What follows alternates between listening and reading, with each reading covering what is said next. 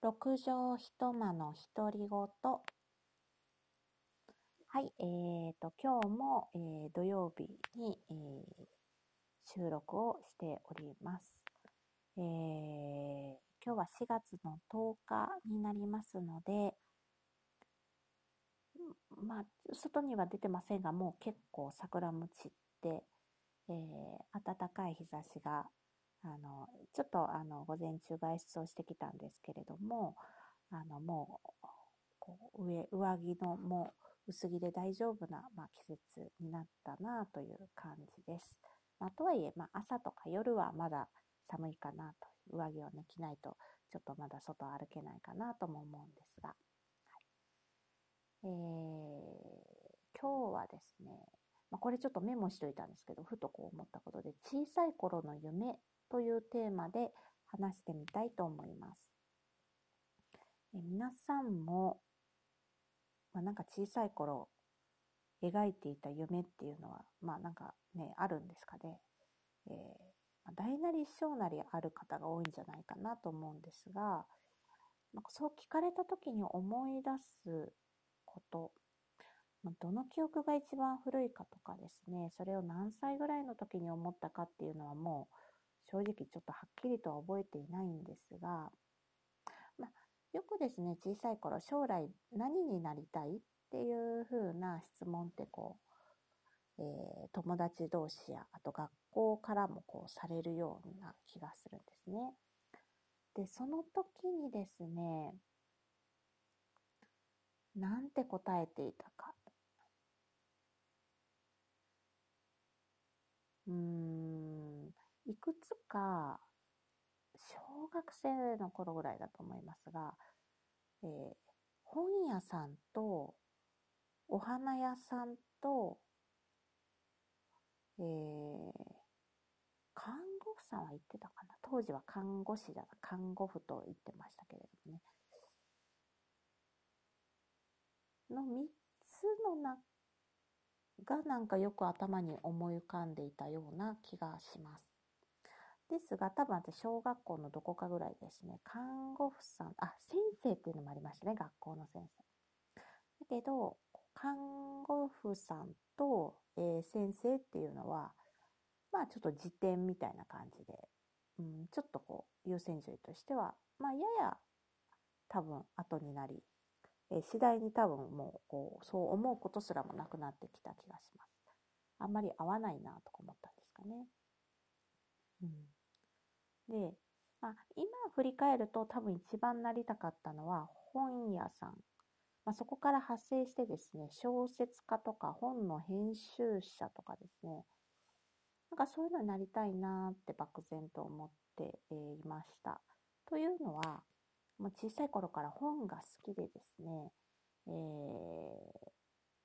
漫画、小説、あと、ちょっと活字中毒気味でもあったので、新聞とか百科事典とかもですね、あの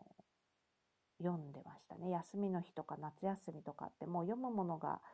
なくなるというか、ま、漫画はもうあっという間に読んでしまうので、読むものが足りなくてですね。で、えー、父親のところに行き、こう新聞をもらってきてそれを読むとか、あと、我が家にはあの百カー辞典っていうんですかね。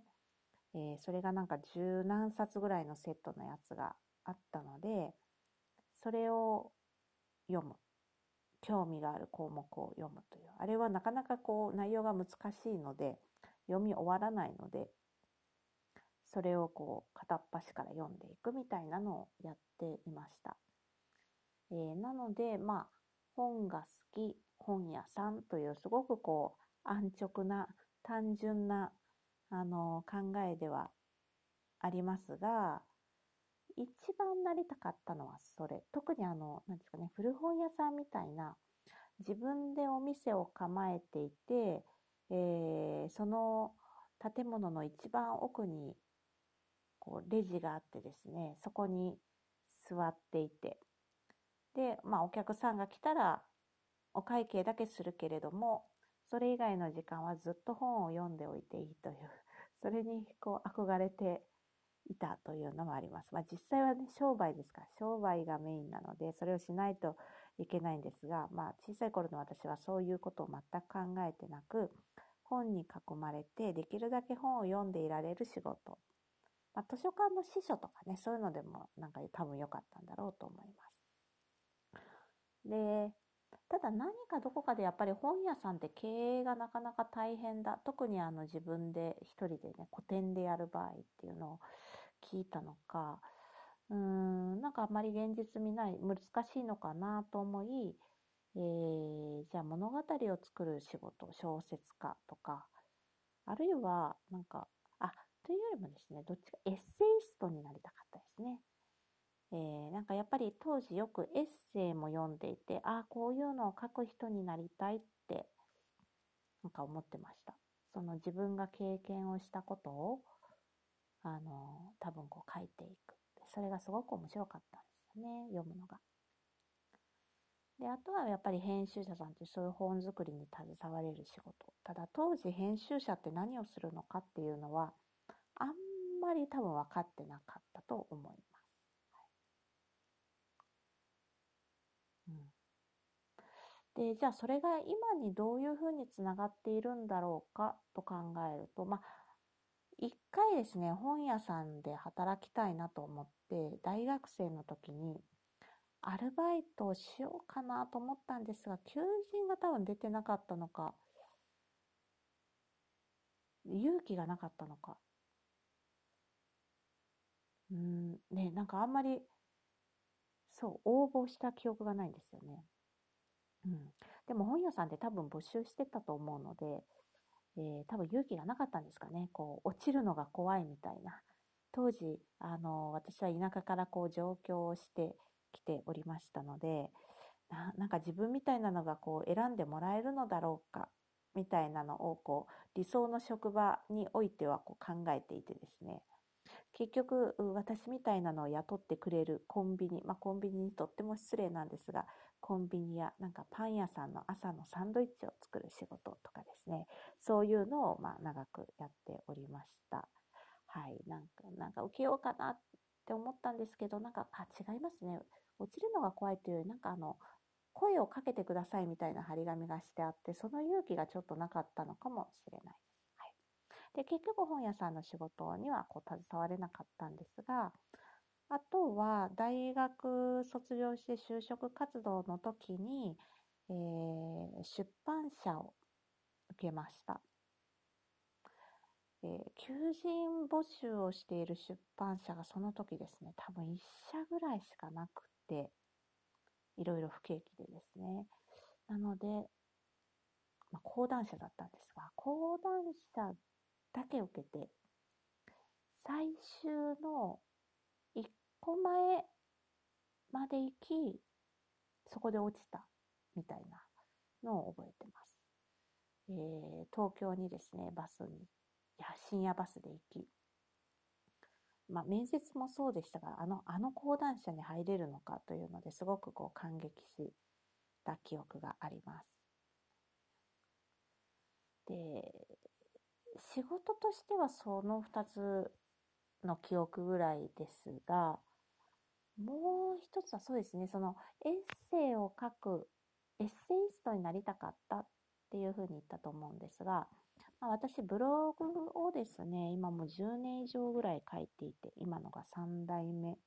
ぐらいなんですが、結構そこはつながっているなという気がしますね。文章を書いたりとか、こう、ブログ、日常のこと、思ったこと、感じたことなんかを書くのは、言語化するっていうのは結構好きでですね。まあ、多い時は本当毎日書くぐらいだったんですが、今はもう月に何本かではありますけれども、うん、なんかそういうのは、あ、えー、ね、よく三つ子の魂100までと言いますが、えー、今につながっているところだなという気はしています。で、えー、本はですね、あの、大学生になって一人暮らしをするようになって、まあ、そんなにお金も、あの裕福なわけではないので、えー、まず買うということはあまりしなくなり、立ち読みか図書館というところでしたが、えー、社会人になってからはさらに時間がなくなって全く本を、全くではないですが、ほとんど本を読まない人になる。えー、特に買っても、まあ、あの、簡単に読めるビジネス書とかで、小説なんかっていうのはここ何年か読んでなかったんじゃないかと思うんですが、えー、まあ、いろんな前のところでも喋ってる、あの、昨年無職の期間がございまして、半年弱ですかね。その時にこう、浴びるほどに本を読読んで、まあ、自分に流し込んだと。で、その時、やっぱりエッセイとか何か知識面を何かこう、得るための本ではなくてですね、えー、やっぱり小説ばかりを読んでたんですよね。でそれが実は今にもつながっていまして、今日も実はあの予約をしていた本を借りてきたんですが、えー、小説をちょっと乱読気味に読んでます。で、やっぱり読み始めるとすごく楽しくって、えー、知らない作家さんのものでも、あの、重たいものでも、あでも今、重たい小説というよりも、こう、ライトに読み、読めるやつの方がなんか面白いなと思うんですけれども、えー、そういうのを読んで、あなんか、昔みたいだなというふうにも思ったりしています。はい。えー、という取り留めのない話でした。はい、以上です。